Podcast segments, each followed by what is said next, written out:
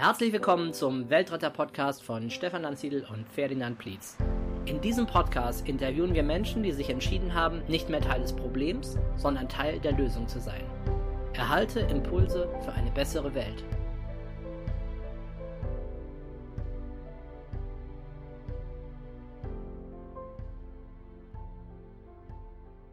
Herzlich willkommen zu einer neuen Folge des Weltretter Podcast. Mein Name ist Ferdinand Plietz und ich sitze hier im Weltladen in Würzburg gegenüber von Thomas Mitschke. Thomas und ich kennen uns beruflich. Wie genau wird er später erklären? Das hat was mit der Auslieferung meiner Ökokisten zu tun. Aber Thomas macht noch ein paar Sachen mehr. Immer wenn es um Weltretter-Dinge geht, die wir ja bei uns Weltretter-Aktivitäten nennen, in und um Würzburg, dann stößt man immer auf die gleichen Leute, wenn irgendwelche Infoveranstaltungen sind oder sowas. Und da ist die Community in und um Würzburg ziemlich klein und deswegen sind Thomas und ich uns da in der Vergangenheit auch öfter mal über den Weg gelaufen. Und ich hatte so den Eindruck, dieser junge Mann zieht an vielen Strängen und den möchte ich mal interviewen in unserer Angelegenheit Weltretter Podcast. Und deswegen freue ich mich, dich heute in einer neuen Folge zu haben. Herzlich willkommen im Weltretter Podcast, Thomas Mitschke. Danke, ich freue mich auch. Vielen Dank. Thomas, du machst ja einige Dinge, zumindest meinem Eindruck nach, hast du gerade im Vorgespräch so ein bisschen revidiert, aber meinem Eindruck nach bist du jemand, so ein Tausendsasser, der an mehreren Strängen zieht. Deswegen möchte ich mal mit einer ganz grundlegenden Frage anfangen. Wenn dich jemand fragt, Mensch Thomas, was machst du beruflich? Was antwortest du dann?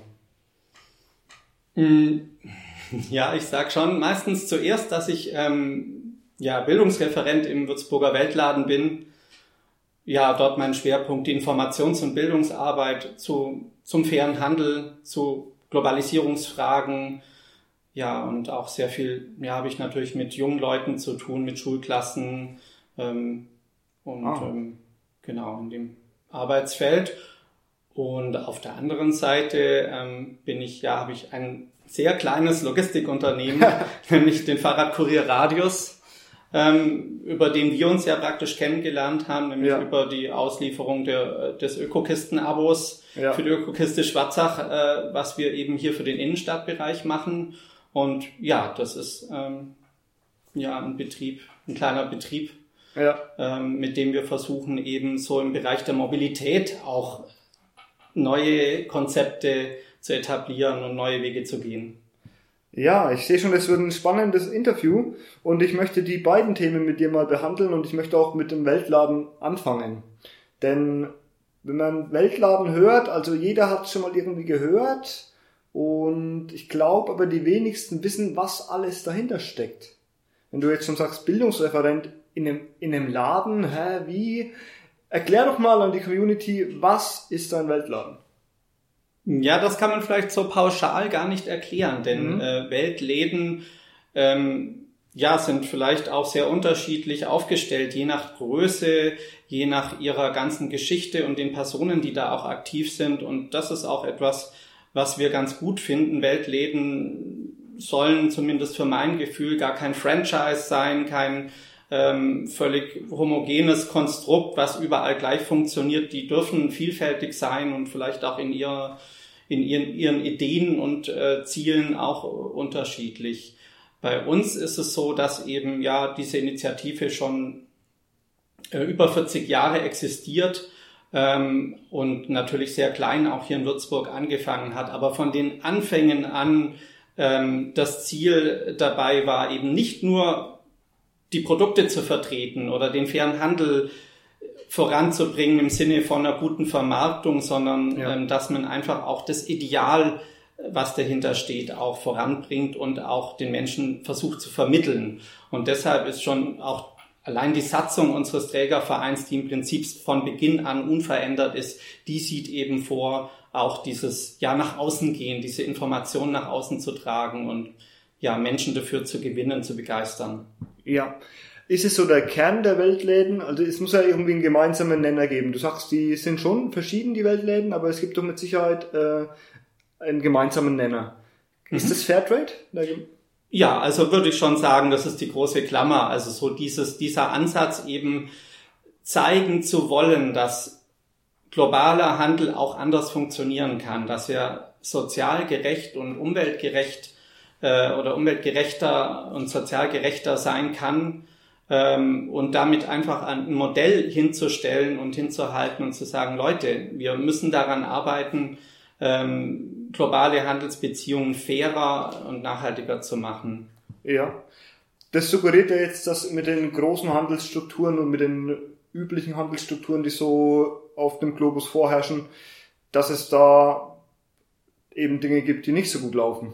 Ist das so? Genau, ein bisschen paradox vielleicht, weil einerseits sind wir natürlich mit so einem Weltladen auch total Teil der Globalisierung, ja. Ja. Ähm, Produkten aus aller Welt sozusagen, aber auf der anderen Seite eben auch ähm, Teil der Globalisierungskritik.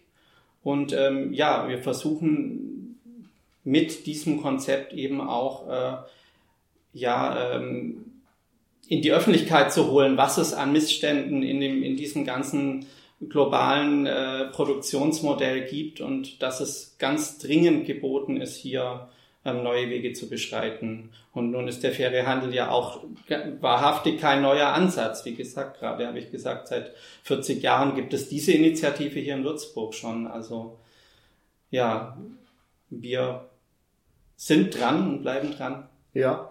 Ja, das machst du ja dann als Bildungsreferent in deiner Funktion, eben darüber aufzuklären, was man, wie man den Handel besser gestalten kann, denke ich mal. Was sind denn so, ja, mal so grob umrissen, was sind denn die großen Schwachstellen? Das, wo du sagst, wenn du jetzt mal zwei Dinge ändern könntest, das würdest du auf jeden Fall sofort ändern, an, an den globalen Handelsstrukturen. Mhm. Ja, es ist tatsächlich so, dass ähm, natürlich, denke ich, die politischen Konstellationen ungleich viel mächtiger sind als so ein kleines Handelsmodell, das praktisch nur als, als Muster eben dienen kann und dass wir eigentlich in dem Bereich ähm, wirklich ansetzen müssen und sagen, welche Ungerechtigkeitsstrukturen haben wir eigentlich global gesehen. Ähm, ja, die Globalisierung hat dazu geführt, dass einfach ähm, viele Produktionsbereiche komplett in sogenannte Billiglohnländer ausgelagert wurden und ja. die Menschen dort die Missstände ertragen müssen, die in der Produktion herrschen, die ähm, die Umwelt zerstören.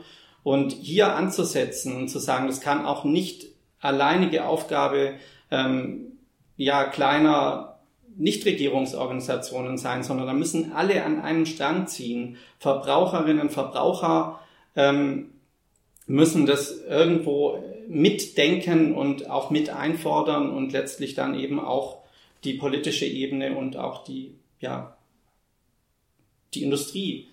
Also alle irgendwo versuchen zusammenzubringen und ähm, gemeinsam an den Verbesserungen auch zu arbeiten. Das ja. scheint uns so wichtig. Ja, das erscheint mir auch sehr wichtig. Ich tue mich immer ein bisschen schwer damit, auch als Unternehmer ähm, zu sagen, es, also es gibt ja so dieses Dreieck, es gibt den Verbraucher, es gibt den Unternehmer und es gibt die Politik. Mhm. Und oft ruft man nur so nach dem Verbraucher, ja, ja, Verbraucher, hopp, jetzt gib doch mal mehr Geld aus für deine Lebensmittel zum Beispiel. Aber natürlich hat der Unternehmer auch äh, eine große Verantwortung und die Politik kann auch ihre, ihren Beitrag dazu leisten durch entsprechende gesetzliche Rahmenbedingungen. Wie siehst, wie siehst du das in dem Dreieck? Also welche Rolle spielt denn der Verbraucher? Also der Verbraucher ist natürlich gefragt, ähm, sich Gedanken zu machen und er kann auch eigentlich nur, wenn er an seinem eigenen Verhalten arbeitet, auch authentisch äh, bei der Politik ähm, zum Beispiel Forderungen stellen. Also es ist schon dieses eigene Umdenken, denke ich, sehr, sehr wichtig. Ähm, auf der anderen Seite habe ich auch immer so ein bisschen mein Problem damit, wenn man so diesen Appell richtet und sagt, ja, mach doch mal Politik mit dem Einkaufskorb. Ja, genau. Ähm, das allein wird nicht funktionieren. Diese Macht hat die Verbraucherin, der Verbraucher nicht. Und ähm, das kann nur Hand in Hand gehen. Ja, genau. Also grundsätzlich sind es ja auch mal, die Politik steckt da so den Rahmen. Und äh, hast du das vorhin gemeint, als du gesagt hast, ähm, als ich dich gefragt habe nach dem Punkt, den du am globalen Handel ändern würdest, dass die Politik schon deutlicher auch die Macht der Händler oder die Macht der Industrie beschneidet, beziehungsweise die kleinen Länder, in denen diese Industrie vorherrscht, zumindest in ihrer Position stärkt? Absolut. Also wenn ich einfach sehe, wie paradox äh, das manchmal abläuft, also dass zum Beispiel ja Entwicklungsgelder ähm, ja in ein bestimmtes Land gegeben werden und man versucht äh, dort Entwicklungsprozesse anzustoßen und ähm, dann auf der anderen Seite werden eigentlich dort funktionierende, existierende Märkte zerstört, indem man äh, durch politische Richtlinien eben dafür sorgt, dass zum Beispiel Überschussproduktionen sehr günstig ausgeführt werden und dort einfach mit lokal hergestellten und durchaus guten Produkten so stark in Konkurrenz treten, dass dann die Märkte kaputt gehen. Also nehmen wir nur das Beispiel Fleischüberproduktion, ja, ja dieses Thema ja. Äh, Hähnchenteile zum Beispiel, wo ja. einfach hier in Europa ja die Hähnchenbrust so beliebt ist und die anderen Teile eben dann ähm, sehr billig ähm, verschickt werden können Subventioniert. und dort äh, Geflügelproduktion dann in den Ländern praktisch unmöglich machen, weil sie einfach so billig sind. Ähm, und genauso geht es ja mit vielen anderen Agrarprodukten, auch mit Milchprodukten oder mit äh, Gemüse. Ähm, und ja, also da ist einfach so so ein großer Spielraum, der einfach auch äh, ausgereizt werden sollte. Ja, das glaube ich auch. Also, dass diese Subventionspolitik des Westens letztendlich die schwachen Strukturen, die in Entwicklungsländern vorherrschen, die schwachen Handelsstrukturen letztendlich schwächt, indem wir unsere Erzeugnisse durch Exportsubventionen günstiger ins Ausland bringen können. Das meinst du doch, oder? Genau, genau. Ja, also, das ja. ist einfach ein Punkt, wo wir sagen, das kann nicht sein und das widerspricht sich eben auch. So einerseits ja diese Länder fast noch zusätzlich in eine Abhängigkeit zu manövrieren durch Hilfsgelder ähm, und auf der anderen Seite ihnen ihre Autarkie, ihre Ernährungssouveränität eben dann zu nehmen durch den Billigexport und durch die Subventionierung. Ja. Nun dachte ich immer, für sowas gibt es doch die Welthandelsorganisation. Macht die, macht, macht die nichts oder was ist, was sagst du zu der Welthandelsorganisation? Da kenne ich die Strukturen zu wenig. Ich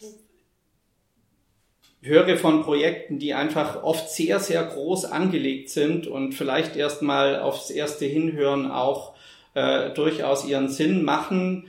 Ähm, wie effizient die wirklich sind oder wie sie die Strukturen ähm, positiv beeinflussen können, kann ich aber schwer beurteilen. Okay. Und solche Dinge, über die wir jetzt gerade sprechen, versuchst du das den Kindern als Bildungsreferent den, Kleinen schon näher zu bringen? Das ist ja ein ziemlich, das ist ja äh, harte Kost. Das ist schon ein ziemlich abstraktes Thema. Also da muss man vielleicht etwas einfacher und plakativer auch zum Teil ansetzen oder einfach nur über ein konkretes Beispiel zu, äh, dann auch reden, wie jetzt konkret äh, die Kakaoproduktion zum Beispiel und ähm, andere Dinge. Bananen ist oft dann bei den kleineren auch ein gutes ähm, Thema, wo man dann halt an diesem einen Beispiel wieder veranschaulichen kann, ähm, was man besser machen könnte und worauf man auch achten kann. Ja. Kannst du uns so ein Beispiel mal geben? Bananen? Bananen, ja, wir haben zum Beispiel einige Schulen, die haben, ähm, die bestellen bei uns Bananen mit über unseren äh, biofairen Lieferanten, Banafair.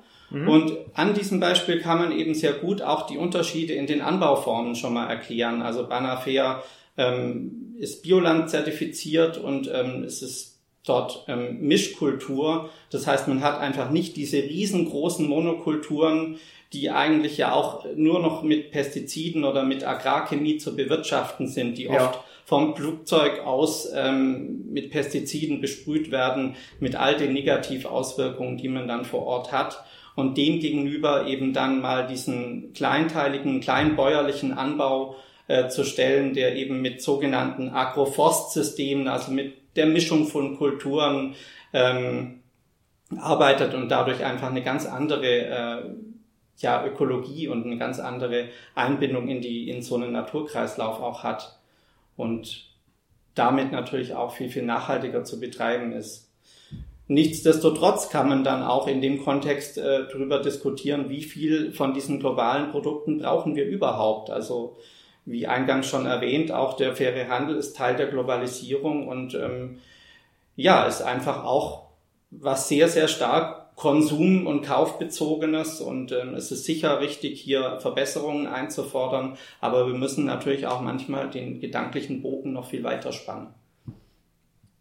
Meinst du jetzt in Richtung ähm, brauche ich diese ausländischen Produkte überhaupt? Ganz genau. Oder also, konzentriere ja. ich mich auf das, was bei uns wächst? Mhm. Genau, also dass man auch mal ähm, dieses nicht so ähm, ja ähm, fokussiert auf den fairen Handel betrachtet, sondern etwas ganzheitlicher, so äh, unseren Lebensstil an sich auch zu hinterfragen mit äh, den jungen Leuten. Das ist eigentlich ähm, ein Ansatz, der uns sehr wichtig erscheint. Und auch wenn man vom Konsum redet, auch zu sagen, okay, wir vertreten hier jetzt nicht nur den fairen Handel und die nachhaltigeren äh, Produkte aus dem globalen Süden, sondern es geht uns genauso sehr um äh, Regionalität äh, oder um ja die Art des Anbaus, wie zum Beispiel Bioanbau und hierfür eben dann das Bewusstsein zu schärfen.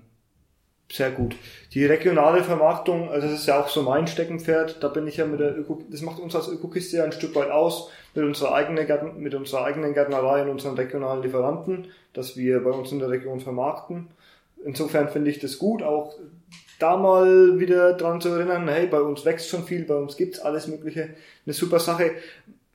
Machst du das mit dem Weltladen auch? Also gibt's in einem Weltladen auch regionale Produkte? Ganz wenige. Also bei uns ähm, ja haben wir beschlossen, auch ähm, diesen Fokus auf den globale, globalen Süden äh, zu lassen und einfach zu sagen, das ist unser Spezialgebiet und das ja. ist auch das Thema, das wir ähm, schon am meisten ansprechen wollen. Ähm, nichtsdestotrotz gibt es auch ein paar regionale Produkte bei uns im Laden, zum Beispiel ähm, Öle, hm. Bioöle, ähm, es gibt ähm, ja, äh, Lupinenkaffee. Mhm. Es gibt die Lebenswurst zum Beispiel, was hier ein bekanntes Produkt in der Region ist, aus genau. der Lebensküche in Schweinfurt. Ähm, ja, also solche Dinge. Aber es ist eben ein sehr kleiner Anteil. Also manche, deswegen sage ich auch, Weltläden sind sehr vielfältig, verfolgen auch mal unterschiedliche Ansätze. Es gibt auch Regio-Fairläden zum Beispiel, die viel, die das gleichwertiger bespielen, diese Produkt regionale Orientierung ja, genau, genau. ausländischen die das dann auch stärker eben ins Sortiment nehmen. Cool. Nur wir sagen auch hier, ähm, es gibt einfach schon ähm, verschiedene sehr, sehr interessante Projekte in Würzburg, wie die ähm, ja, solidarische Landwirtschaft, Solavü jetzt seit kurzem oder ja. eben schon länger auch die Verbrauchererzeugergemeinschaft und ja, also Initiativen, die einfach auch in dem Bereich ähm, eine super Arbeit leisten und wir können aufeinander verweisen ähm, und einfach die Synergien nutzen. Genau, also definitiv Kooperation statt Konkurrenz, aufeinander verweisen und Spezialisierung finde ich halt auch immer wichtig, dass jeder das macht, was er am besten kann und wo er sich schon genau. auskennt. Ja. Wie läuft denn die Bildungsarbeit ab? Wie kann ich mir das vorstellen? Ähm, Direktor Müller von der Grundschule in Würzburger Stadtteil Y ruft dich an und sagt, Herr Mitschke, ähm, Darf ich mal eine Schulklasse zu Ihnen schicken? Zum Beispiel, genau. Also es geht, äh, es gehen praktisch beide Wege und ähm, ich, ja, es geht auch sehr weit in die Region. Manchmal sind die ähm, Distanzen dann zu groß und ähm, wenn dann nicht gerade irgendwie ein ganzer Projekttag zur Verfügung steht, ähm, ist es dann auch so, dass ich angefragt werde, an die Schulen zu kommen und das mache ich sehr gern. Auf der anderen Seite ist der Laden, hat einfach doch unheimlich viel zu bieten und ja. die Kinder und Jugendlichen, die lieben das da unten, ähm, ja, an die Regale zu schauen und die Produkte rauszunehmen, kennenzulernen und Fragen dazu zu stellen. Und auch für mich ist es am schönsten, das zu moderieren und ähm, den Laden zu zeigen. Das mache ich sehr, sehr gern. Aber grundsätzlich genau, einfach, ja, man kann uns anrufen oder per Mail eine Terminanfrage schicken und dann schauen wir, wie das bei uns reinpasst. Also cool, das, das finde ich echt wahnsinnig wichtig, dass man die jungen Menschen da schon aufklärt und, ähm, eben darüber, was in unserem, wie unser Handelssystem läuft und was man eventuell besser machen kann, finde ich ganz wichtig, dass man da auch früh schon ansetzt, um ein gewisses Bewusstsein zu wecken. Merkst du, hm, oder nee, erstmal, wie alt sind denn die Kinder so im Durchschnitt? Ab wann fängt es das an, dass die Kinder zu dir kommen? Also bei uns eigentlich im Grundschulalter. Also ja, ab erster Klasse Grundschule ähm, haben wir Anfragen. Und es gibt neuerdings auch äh, Ansätze, die ähm, versuchen, die Kitas stärker in dieses Thema globales Lernen, so unter diesen Begriff stellen wir im Prinzip diese Arbeit einzubeziehen. Da muss ich sagen, ähm, sind wir jetzt als äh, Weltladen noch nicht so aktiv, aber ja. es ist sicher auch ein spannendes Feld. Ich persönlich stelle mir die Frage so, wer ist dann genau unsere Zielgruppe? Also ich finde es dann in dem Bereich spannender, mich auch mit äh, den Strukturen zu befassen, also auch mit äh, den Leitungen, mit den Erzieherinnen, Erziehern eher in ein Gespräch zu kommen oder auch mit der Elternschaft, wo ich persönlich noch so den stärkeren Hebel vielleicht dann sehe, auch äh, Dinge zu bewirken. Nichtsdestotrotz ja. ist es sicher auch ein spannendes Thema, mit den ganz Kleinen schon irgendwo in das ins Gespräch zu kommen weil man sich ganz anders überlegen muss, wie bringe ich es rüber. Also Absolut. das stelle ich mir auch spannend vor. Was ich dich eigentlich fragen wollte, ich mein, wie lange machst du das schon? Also die Bildungsarbeit? Ähm, jetzt heuer sind es neun Jahre. Genau. Also ich war vorher schon ehrenamtlich mit dabei, ähm, seit 2003 etwa, aber jetzt ja. als so, ja, sogenannter Hauptamtlicher hier im Weltladen neun Jahre. Okay. Was mich nämlich interessiert ist, man hört ja so oft, und ich glaube das auch selbst zu spüren, dass die junge Generation, die jetzt so um die 20 sind, die jetzt so das Studieren anfangen, dass die schon sehr viel kritischer sind und auch ähm, ein höheres Bewusstsein an den Tag legen, was so den Konsum oder das Verbraucherverhalten angeht.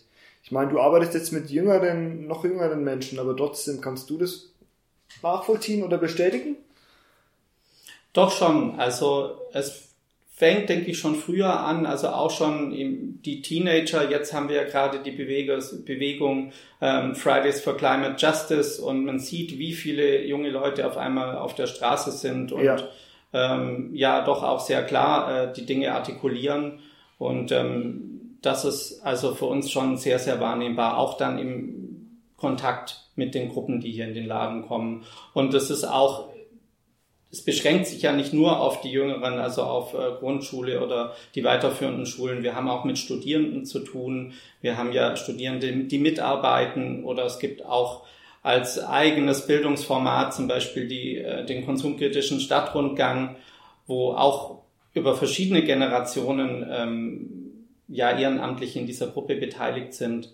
Und genau da stellen wir das eben auch fest, dass ja Studierende zum Beispiel oder eben auch ähm, ja schon Schülerinnen und Schüler hier ja sehr wach sind und sehr ähm, engagiert auch. Cool. Ja, ich, ich glaube das auch und es macht auch richtig Freude zu sehen und es macht auch sehr viel Hoffnung. Deswegen starten wir jetzt auch mit dem Weltretter Podcast, beziehungsweise sind jetzt gestartet und hoffen da, das noch weiter befeuern zu können damit. Du hast gerade den konsumkritischen Stadtrundgang angesprochen. Wie oft ist es und wie läuft es ab? In, jetzt für alle Würzburger oder für Leute aus der Würzburger Umgebung, die das hören und sich denken, das klingt spannend. Ja, wir versuchen zurzeit etwa einmal im Monat einen öffentlichen Rundgang anzubieten, der also wirklich offen für alle Interessierten ist und bewerben den dann eben über äh, die verschiedensten Medienkanäle und auch natürlich auf unserer Homepage. Ja. Ähm, da kann man die Termine sehen. Und bis jetzt läuft das alles sehr informell, auch ohne Anmeldung, weil die Gruppen gerade bei den öffentlichen Rundgängen meistens noch in einem vertretbaren Rahmen bleiben, die wir gut führen können. Und ansonsten, ja, sind es eben direkte Anfragen auch von Schulen oder von Gruppen. Selbst Firmen fragen uns, können wir nicht mal mit ein paar Leuten kommen. Eine Gruppe Auszubildender war, oder zwei Gruppen Auszubildender waren äh, letzte Woche bei uns äh, und haben den Rundgang mitgemacht. Wir hatten Professorinnen aus Japan vor kurzem äh, da, die wir durch die Stadt geführt haben, auch mit diesem Rundgang, die also auch zu Thema äh, Nachhaltigkeit und im pädagogischen Bereich äh, arbeiten und ähm, praktisch hier Feldstudien sozusagen betrieben haben und den Rundgang mitgemacht. Also es ist auch ja ganz, ganz spannend, diese Begegnung und ein Format, was wir sehr, sehr gern machen. Ja, es, es klingt auch wirklich cool. Wie kann ich mir dann den Ablauf vorstellen? Weil du kannst ja mit Sicherheit nicht bei irgendeinem Unternehmer reingehen mit der Gruppe und sagen, ja, dies und jenes, was dieser Unternehmer jetzt hier macht, finde ich zum Beispiel nicht gut. Wie läuft es dann ab? Ja, äh, das ist auch gar nicht notwendig und wir wollen eben bei unserer Arbeit äh, gerade nicht so moralisierend auftreten und wir sind ja selber Teil auch. Also wir sind auch auf dem Weg als Persönlichkeiten. Wir ähm, wollen gar nicht irgendwie als, als ähm, wir wollen nicht so ein Ideal hochhalten. Das ist nicht unser Ziel, sondern unser Ziel ist eigentlich, das, den Denkprozess anzustoßen und ganz offen dabei zu sein und auch immer wieder auch ich stelle das immer wieder für mich selber fest, auch wie ich mich zurücknehmen muss, weil auch Persönlichkeiten ja. und, und Biografien und Menschen sind so unterschiedlich. Die Blickrichtungen können so immens unterschiedlich sein, dass man auch immer wieder versuchen muss, diesen Perspektivwechsel nachzuvollziehen.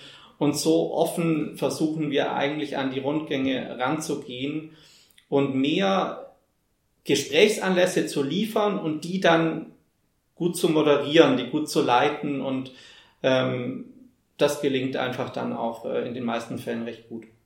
Mehr Gesprächsanlässe, das eben für diese verschiedenen Biografien, von denen du gesprochen hast, dass eben für jeden was dabei ist.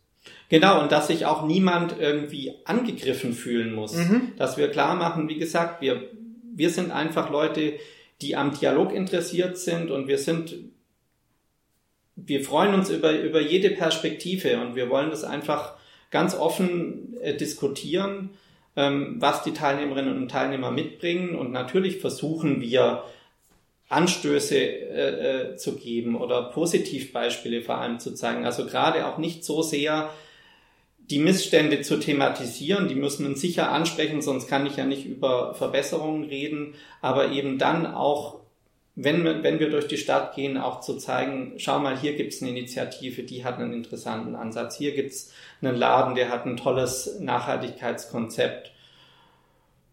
Oder auch mal punktuell einzelne Elemente rauszugreifen und zu sagen, da ist ein interessanter Ansatz, der ist vielleicht jetzt nicht im, im Ganzen schon vollkommen schlüssig, aber es ist doch was, was man mal zeigen kann.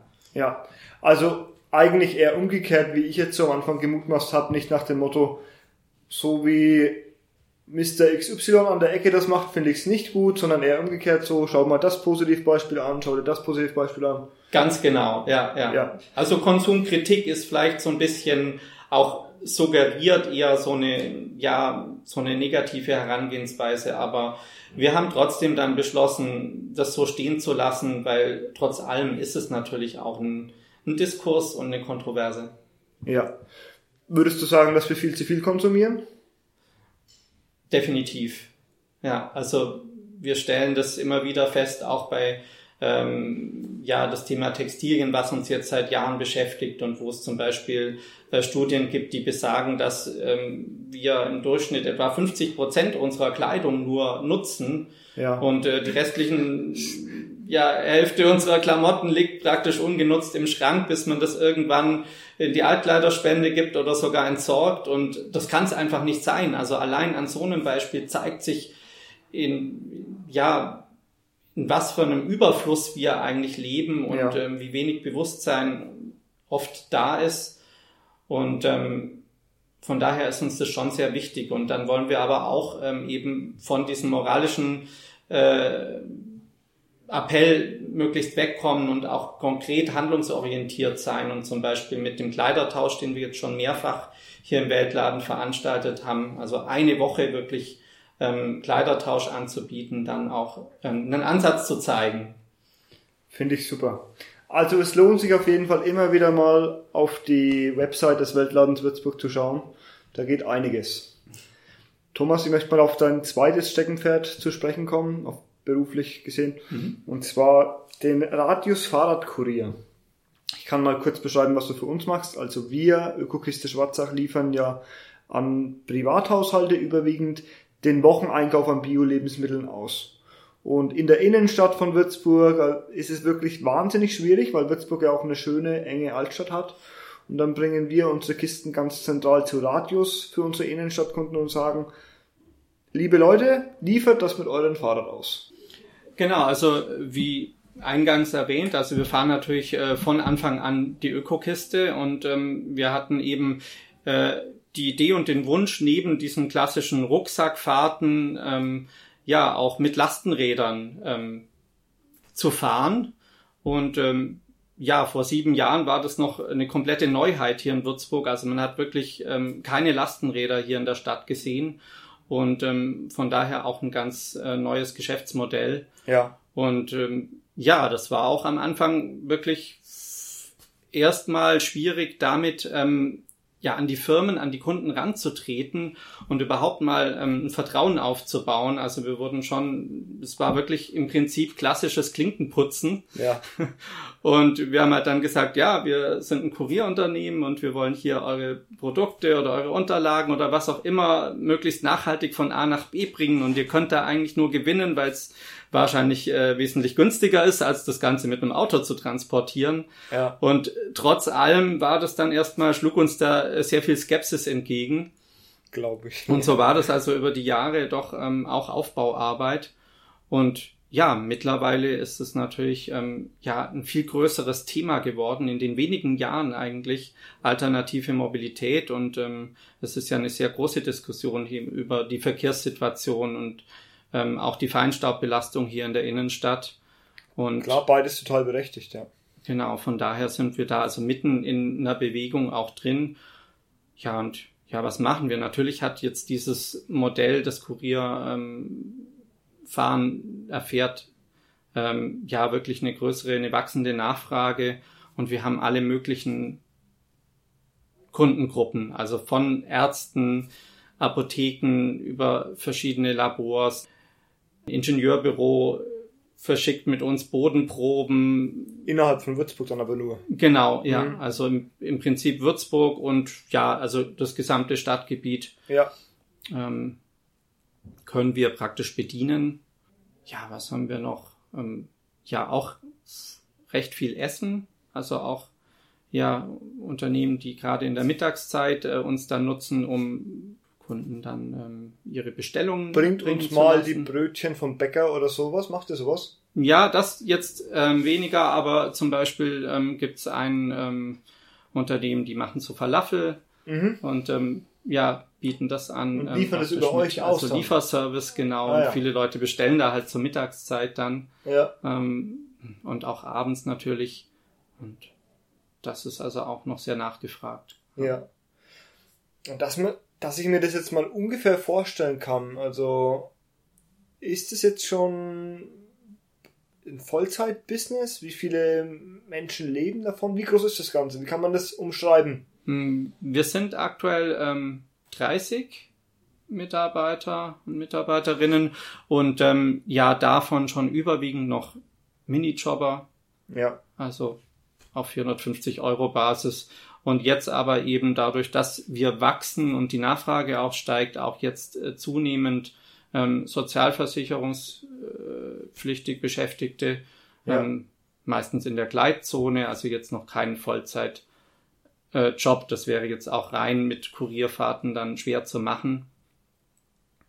Aber genau, das ist auf jeden Fall, wachsen wir und sind gespannt, wie wir uns da weiterentwickeln werden. Echt richtig cool. Ja. Als drittes hast du mir vorhin noch so im Vorgespräch gesagt, ähm, was dich natürlich sehr ausfüllt, du bist Familienvater, bist verheiratet. Wie alt sind deine Kinder? Ähm, drei, fünf und sieben. Ja.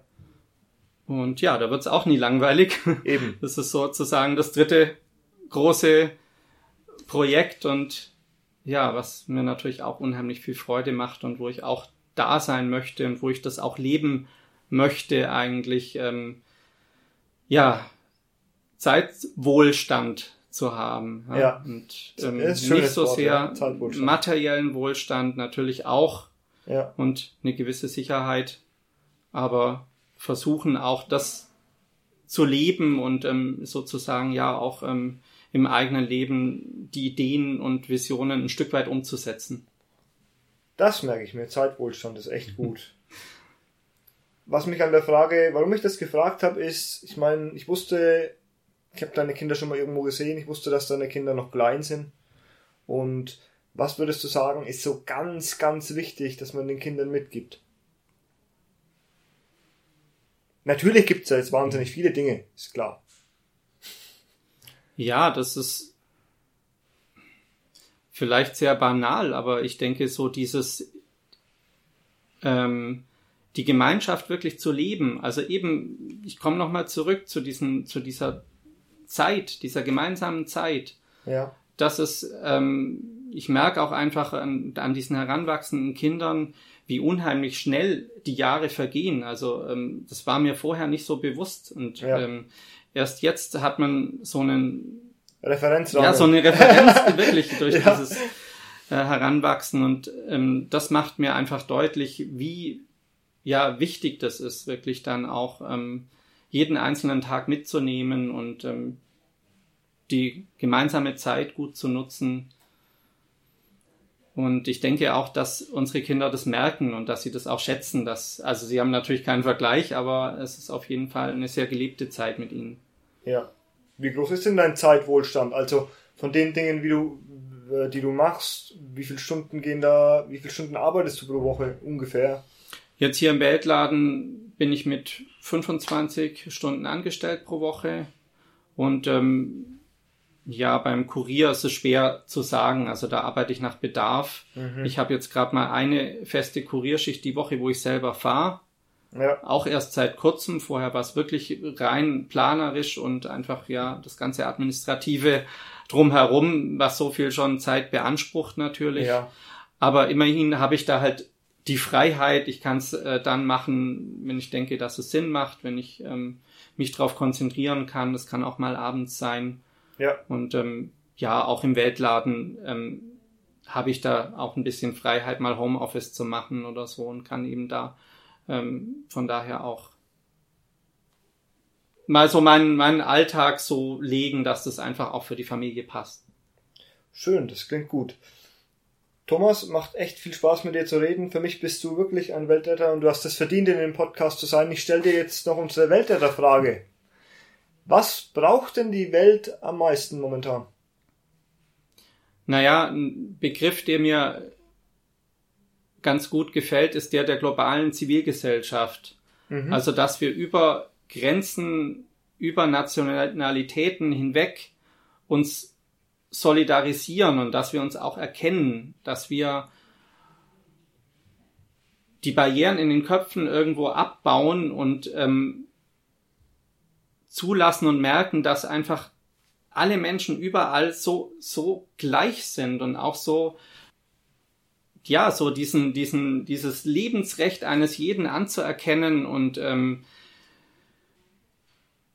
das ist etwas, was ich mir ähm, wünsche, dass das sich einfach breit macht, dieses Gefühl, ähm, ja, nicht nur in, im eigenen kleinen Kreis zu denken, sondern etwas, etwas weiter. Ja. Ich merke, du wartest noch, aber ich war mir jetzt nicht sicher, ja, ob da noch was sicher, kommt. Ja, noch was ich kommt. weiß nicht, wie ich das so konkret halt in Worte fassen soll. Wir hatten es ja auch schon. Na, also ich denke, oft ist es so, dass wir halt so stark vereinnahmt sind, auch durch irgendwelche medialen ja. Bilder, die ja. uns etwas Bestimmtes, ja, vermitteln, was vielleicht gar nicht die Realität wirklich zeigt oder die halt auf einer Ebene sich abspielen, die ja, wo ich mir die Frage stelle, ob die so so nützlich für unsere Verständigung auch ist. Also natürlich kann man ähm, politische Systeme ähm, gegeneinander ausspielen und, und sie in den Vordergrund stellen, wenn man ähm, äh, globale Politik betrachtet. Ja. Aber wie ist das in den Zivilgesellschaften? Ja, Menschen haben überall die gleichen familiären Bezüge, Freundschaft, Liebe, die, die Hoffnung, dass die Welt irgendwie gut weitergeht, die Hoffnung, dass die Kinder, dass die kommenden Generationen ähm, eine sichere Existenz haben werden. Mhm. Und das sind so ganz basale Dinge, die uns einfach, egal wo, über den, diesen ganzen Globus so stark verbinden können. Und ähm, das wünsche ich mir einfach, dass wir das allesamt mehr erkennen. Ja. Wir hatten einen, einen, oder wir haben einen Mitarbeiter, der ist vor zwei Jahren mit seinem Fahrrad nach Thailand aufgebrochen und war ein ganzes Jahr lang unterwegs durch ja. ja viele, viele Länder und er hat natürlich dann erzählt nach seiner Rückkunft und ähm, was mich so besonders beeindruckt hat, war, dass er berichtet hat, dass einfach egal wo er war, wo er gereist ist mit seinem Fahrrad, er immer offen, warmherzig, freundlich empfangen wurde von allen Menschen, dass praktisch diese Gesellschaften, so unterschiedlich sie vielleicht waren, ja. kulturell und in ihrem politischen Kontext, aber dass das einfach da überhaupt keine Rolle gespielt hat für diese Begegnung und ähm, die Offenheit für den Fremden, ihn aufzunehmen, ihn zu bewirten, ihn mal äh, ja eine Nacht oder auch mehrere äh, Tage auch zu beherbergen. Das ja. war einfach so eindrucksvoll. Und ähm, das ist mir besonders geblieben eigentlich. Und ähm, die Erkenntnis, denke ich, ist wirklich für ihn auch sehr, sehr wertvoll gewesen auf dieser Reise. Ja. Und so, ähnlich so, an dem Beispiel kann ich es vielleicht ein bisschen konkretisieren, was ich meine. Ja. Das ist eine schöne Vision. Das wünschen wir uns auch. Vielen Dank, Thomas, für das Interview. Ich wünsche dir bei allen Projekten, die du am Laufen hast und bei allem, was du so tust, weiterhin viel Erfolg. Und finde, dass du eine sehr wichtige Arbeit machst. Und wir sehen uns bald wieder. Vielen Dank. Ich bedanke mich auch ganz herzlich. Das war eine Folge des Weltretter Podcasts Möchtest auch du Teil der Lösung werden? Dann geh auf www.welt-reiter.org und mach mit.